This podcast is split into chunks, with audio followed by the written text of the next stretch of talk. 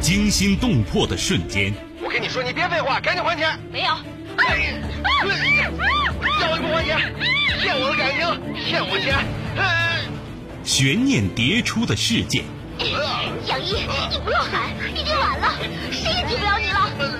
法律，法律会替我报仇的。你，你也会不不好死。这就是对你人生哲学的最后总结。人性善恶，爱恨情仇。王恒，你说什么呢？我一直拿你当干儿子。什么干儿子？我才不是你干儿子呢！你我我告诉你，我就要跟你在一起，你赶紧跟他断绝关系。咱俩差着一辈儿呢，怎么在一块儿啊？你，我掐死你！谁是你今生难忘的人？谁没有今生难忘的事？难忘今生，淮南带您看尽世间百态。今生难忘，声音魅力，品味人情冷暖。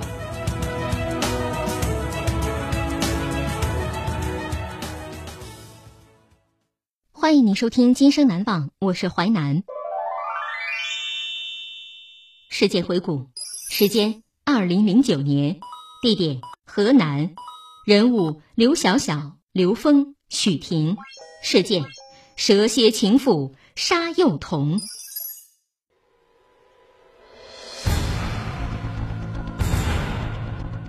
刘婷数次逼迫情人离婚未果。她觉得只要杀死情人的女儿这个绊脚石，就可以和情人双宿双飞了。于是突发邪恶念头，将罪恶之手伸向了四岁的小女孩。蛇蝎情妇杀幼童，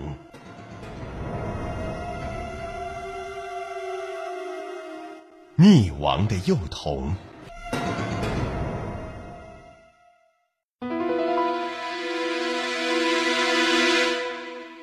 一个冬天的下午，天气十分寒冷，街上行人寥寥无几。情人岛附近，零星几个老人在散步。一个老人随意往河里望了一下，河边漂浮的一个物体引起他的注意。那是什么东西啊？怎么看着像个孩子呢？他往前几步，定睛一看，不禁大吃一惊，向周围人喊起来：“哎呀！”快来人呐！河里淹死小孩了！快来人呐！警方将尸体打捞上来，死者是一名四岁左右的小女孩，全身衣着完整，没有外伤。经法医进一步检验，确定死者是生前落水溺水死亡的，死亡时间应该在两天左右。四岁孩子坠冰河溺死。如果是孩子贪玩所致，那家长早该报案打捞了。看来一定事出有因。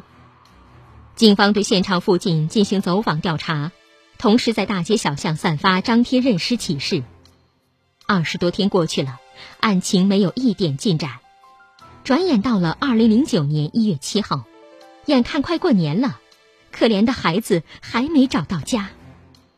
民警再次将死者信息录入公安信息系统进行比对查找，这次比对结果不负众望，警方确定出孩子的身份刘小小。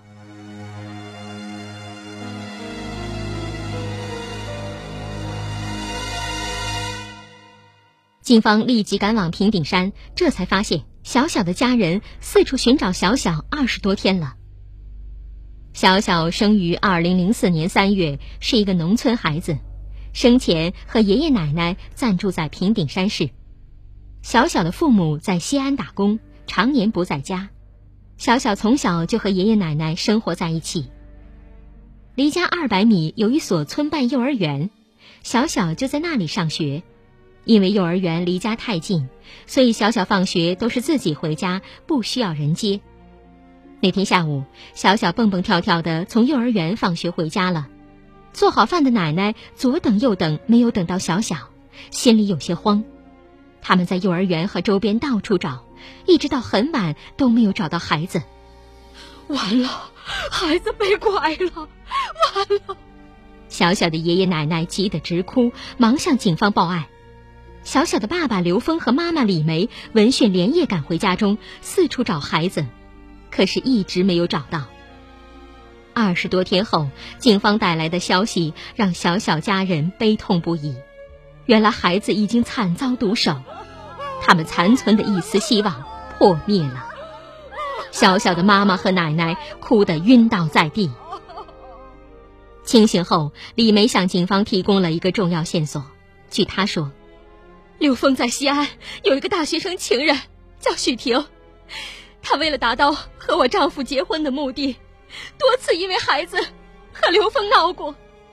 警方在询问刘峰时，刘峰承认：许婷确实是我的情人。经他回忆，孩子失踪前后，许婷的反应就有些反常。事发前，他给我打过一个电话，说他被气病了，要去外地看病。然后就好多天没有消息了，我打他的手机，也一直关机。虽然说出了疑点，但是刘峰怎么也不愿意相信孩子的死真是许婷下的毒手。因为两人虽然因为结婚的事经常吵闹，可感情还是相当好的。用许婷的话来说，就是情投意合，相见恨晚呢。许婷这个外表柔弱的小女子，受过高等教育不说。就是蚂蚁爬到身上都会大呼小叫，怎么可能对孩子下狠手呢？然而，随着调查的深入，许婷身上的疑点越来越多，警方立即把她列为头号嫌疑人，纳入了侦查视线。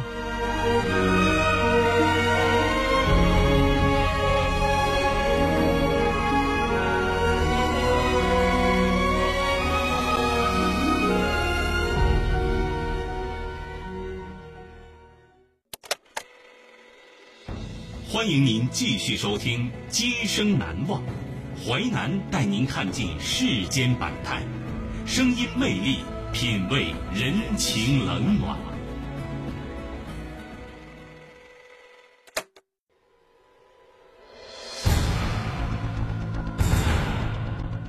刘婷数次逼迫情人离婚未果。他觉得只要杀死情人的女儿这个绊脚石，就可以和情人双宿双飞了。于是突发邪恶念头，将罪恶之手伸向了四岁的小女孩。蛇蝎情妇杀幼童，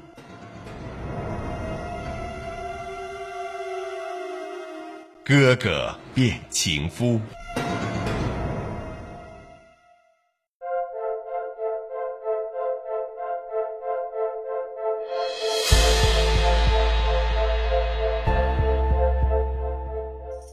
许婷今年二十四岁，住在西安，在某房产集团公司售楼部工作，是刚刚步入社会的大学毕业生。案发前一个多月，他曾和刘峰一起在平顶山住过十几天，和小小比较熟悉，具备接近、带走和加害小小的条件和动机。警方决定对许婷开展全方位的侦查，调查发现，许婷曾在案发前离开西安。在平顶山停留了三天，第二天晚上到达洛阳，并在当夜返回西安。他的一系列活动轨迹和小小失踪、死亡时间、地点基本吻合。警方立即前往西安抓捕许婷，可许婷却失踪了，不知去向。随着春节临近，专案民警只好暂时分批撤回，等待时机。又过了些日子，专案组民警得到准确信息，许婷已经返回西安。民警驾车赶往西安，在雁塔区警方配合下，当晚在西安市雁塔区许婷的暂住处将其抓获，并连夜押解回洛阳。但是审讯工作却异常艰难。许婷受过高等教育，智商高，心理素质好，认为自己作案过程无人知晓。又经过了二十多天的心理准备，警方一时间奈何不了他，因此被捕后的十二天里，每次接受审讯，他都拒不交代。在多次审讯无果的情况下，专案组再次调整审讯方案，一方面继续开展外围调查取证工作，另一方面对他心理进行专门研究，并制定了详细的审讯方案，对其进行政策攻心，加大审讯力度。终于，一直和警方对峙的许婷突然大哭起来。她说：“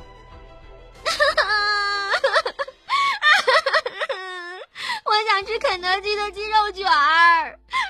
”负责审讯的民警到街上买来了许婷要吃的鸡肉卷儿，可许婷看见鸡肉卷儿又大哭起来。她说：“ 我要的是老北京鸡肉卷儿，不是你买的这种。”无奈，民警又上街给他买来老北京鸡肉卷儿。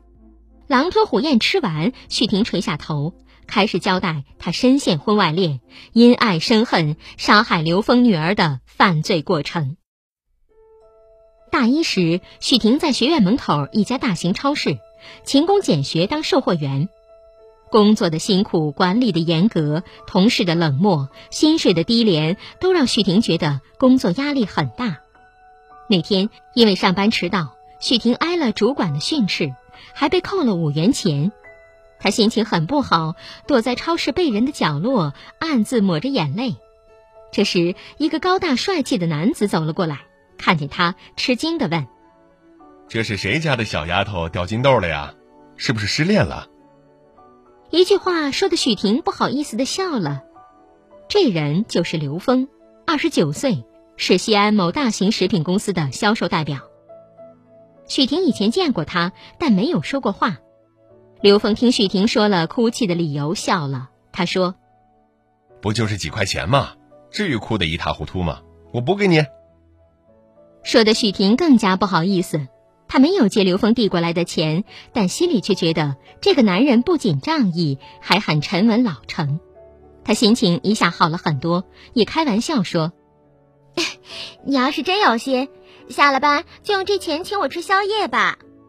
刘峰接着话茬又开玩笑：“本来是五块钱，这一顿宵夜起码得几十吧？还是你会算账啊？啊！” 说的两人同时哈哈大笑。自从吃过宵夜后，许婷就觉得刘峰这人特别好，会说话，对人细心周到体贴。两个人在一起总有说不完的话。刘峰的出现使得许婷觉得无聊的打工生活有了乐趣。慢慢的，她开始盼着刘峰的到来。有时刘峰连着几天没来，她就觉得怅然若失。刘峰也隐约察觉到许婷对自己的热情。正好他的工作业绩需要有售货员帮他，于是两人便以兄妹相称。许婷叫刘峰哥哥，刘峰则亲热的叫他丫头。而且在销售提成上，他还给许婷更多的优待。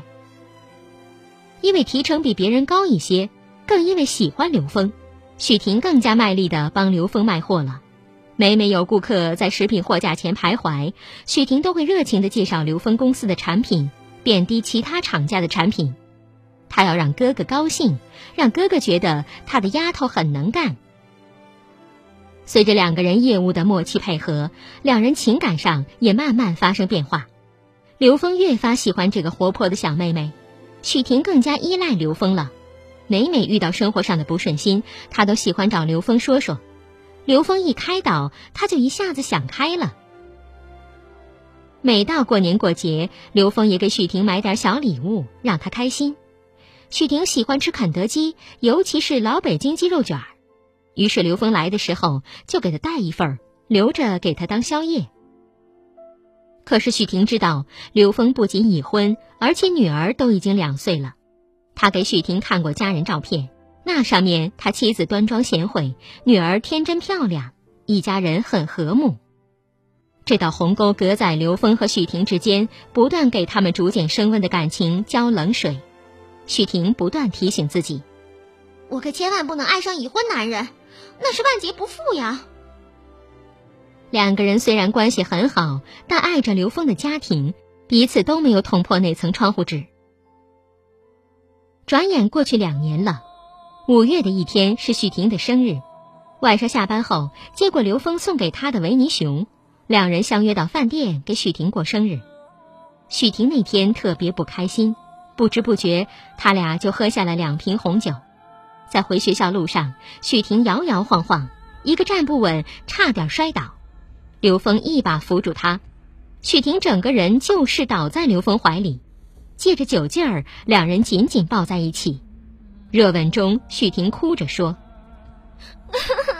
哥哥，你要是没有家，该多好呀！我毕业了，就可以嫁给你了。”刘峰叹了一口气，推开许婷说：“说什么呢？我连孩子都有了，一切都晚了。”越是得不到的，就越美丽。许婷一头扑进刘峰怀里，抱着他，哭着说：“ 为什么是这样啊？我可以不在乎你有家吗？我可以爱上你吗？”刘峰的妻子李梅端庄贤惠，和许婷的天真活泼相比，反差很大。面对在怀里像一团火一样的许婷，刘峰不能自持。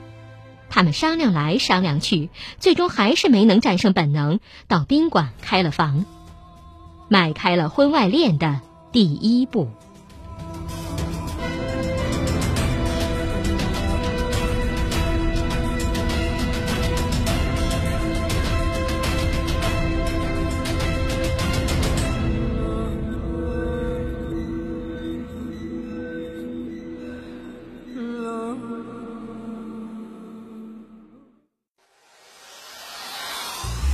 精彩的故事结构，新锐的声音制作，在纷繁复杂的真相与假象中，淮南用魅力声音解读世间百态，品味人情冷暖。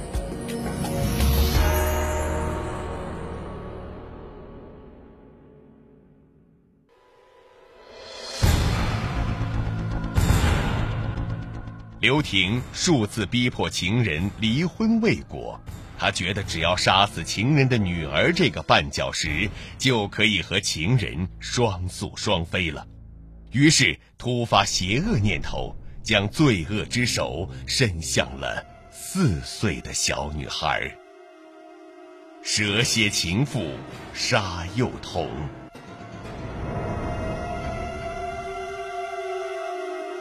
因爱生恨下毒手。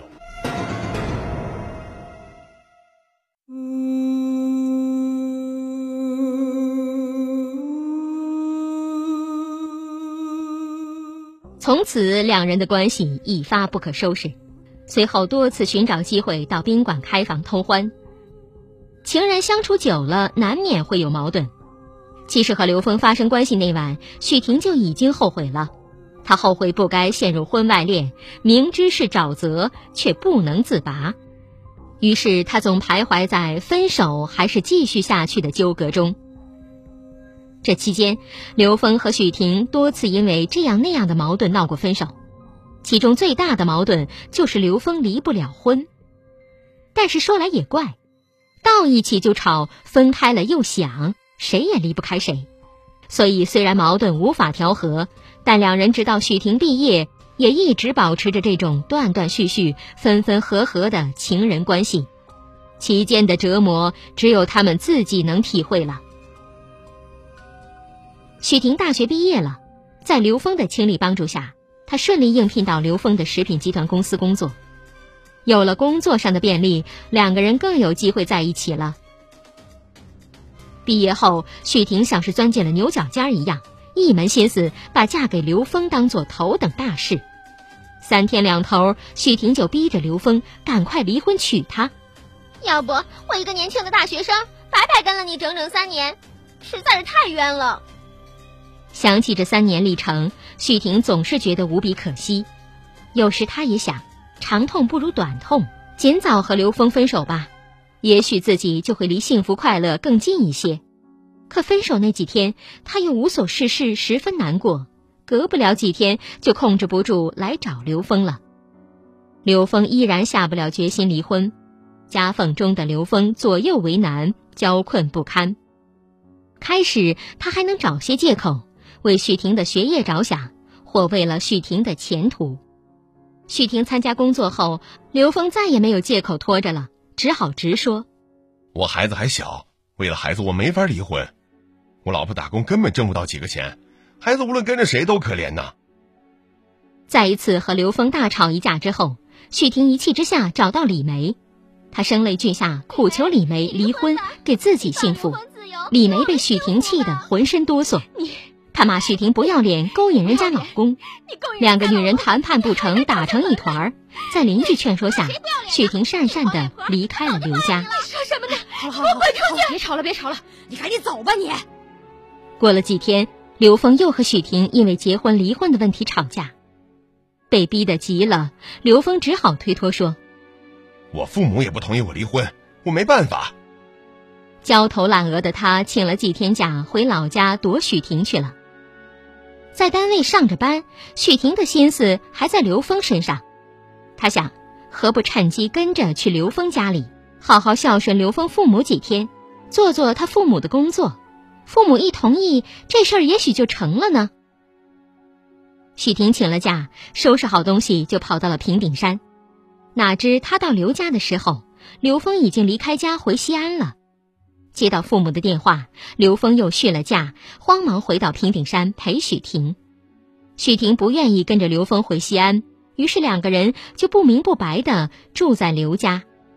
刘家一对老父母见状，不但没有显露出欢迎许婷的样子，而且还整天怒目相向，唉声叹气，这让急于表现的许婷不但没有用武之地，还不免心烦意乱。一个星期六早上。小小不上幼儿园，起床后，小小和刘峰、许婷一起看电视。过了一会儿，许婷觉得口渴了，就从冰箱里拿出一瓶酸奶要喝。小小一看也要喝。刘峰到冰箱里一看，家里只剩下这一瓶酸奶了，就拿出一瓶绿茶递给许婷，让她把酸奶给孩子。许婷的脾气上来了，她生气地说：“干嘛呀？你是更爱孩子还是更爱我？”他非但不给酸奶，还赌气打开喝了起来。小小在一旁见了大哭，孩子一哭，刘峰也火了，他过去就夺过酸奶，两个人争抢几下，酸奶被刘峰抢到手，摔在地上。许婷气得大叫起来，他抓起绿茶也摔在地上，还冲过去收拾东西要走。刘峰一边哄孩子，一边生着气，也不理他。许婷收拾完东西，气愤的下楼时。一不小心摔下楼梯，头部重重的磕在旁边的水泥棱上，霎时满脸是血。许婷捂着头坐在地上大哭起来。刘峰冲出来见状，赶忙抱起许婷就往村诊所跑。许婷的头上被缝了六针。回到家里，刘峰内疚的再也不敢高声的跟许婷说话，对她百依百顺。而许婷看到小小时，更是气不打一处来。许婷借故在刘家住下来，这一住就是十多天。等两人回到西安，因为没有按时上班又不续假，许婷被公司除名了。之后，许婷到西安某房地产集团公司当了一名售楼小姐。但两人依然为结婚的事儿争吵，被逼得急了。刘峰也急眼：“我总不能让孩子消失吧？有这孩子，我不可能离婚。”这句话提示了许婷：如果让这个孩子消失，也许刘峰就能下决心离婚了。过了几天，许婷再一次要求刘峰赶快离婚，和自己结婚。两人话不投机，大吵起来。许婷一怒之下，便动了将小小骗出来，随便找个地方扔了的念头。于是，他对刘峰说：“我被你气病了，我要外出看病，你这两天不要找我了。我们大家都冷静一下吧。”然后，许婷在当天下午从西安乘火车赶到平顶山，在刘家附近一个小宾馆住下，暗中找着机会。第三天，许婷在幼儿园门口将刚放学的小小骗上一辆出租车，拉到平顶山市长途汽车站，又连夜带孩子乘坐长途汽车到洛阳火车站。路上，小小一直哭闹，许婷心里不胜其烦，想起刘峰曾说过，洛阳有一条洛河较大。便起了杀心。趁着夜深人静，他带着小小坐出租车来到洛阳牡丹桥上，来到河边，趁孩子不备，一把将孩子推到洛河内，眼看着孩子扑腾几下沉了底儿，他才慌忙的逃到火车站，坐车回到西安。在西安，他租了间民房，关了手机，二十多天不敢回家，也不敢开机，不敢和刘峰联系。等了一阵子，见没有什么动静，许婷试着和刘峰联系一下，此时刘峰已经知道孩子被许婷杀了，他强忍怒火和他周旋着。最近孩子被人贩子拐跑了，我心情很不好。你什么时候回来上班啊？许婷自以为做的天衣无缝，就大着胆子给公司打电话要求上班。公司人员按照警方要求，也不动声色地答应了他。于是许婷回到西安准备上班，还没等许婷出门，警方就踹门而入，许婷就此被警方刑拘。刘峰为婚外恋付出了痛失幼女的代价，梦醒之后，他应该会悔恨终生。而许婷深陷婚外恋，因爱生恨，残杀情人幼女。一失足，成千古恨。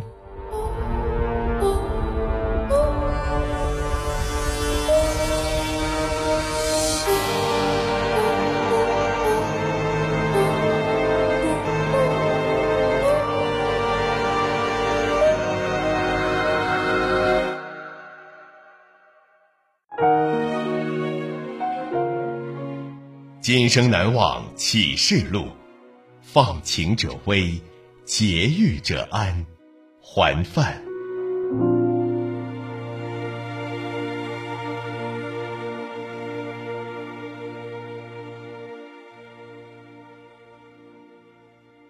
纪实小说剧《今生难忘》，编辑制作淮南，演播淮南一心，播出时间周一至周五十七点三十分至十八点。您还可以通过吉林广播网、蜻蜓 FM 在线或点播收听。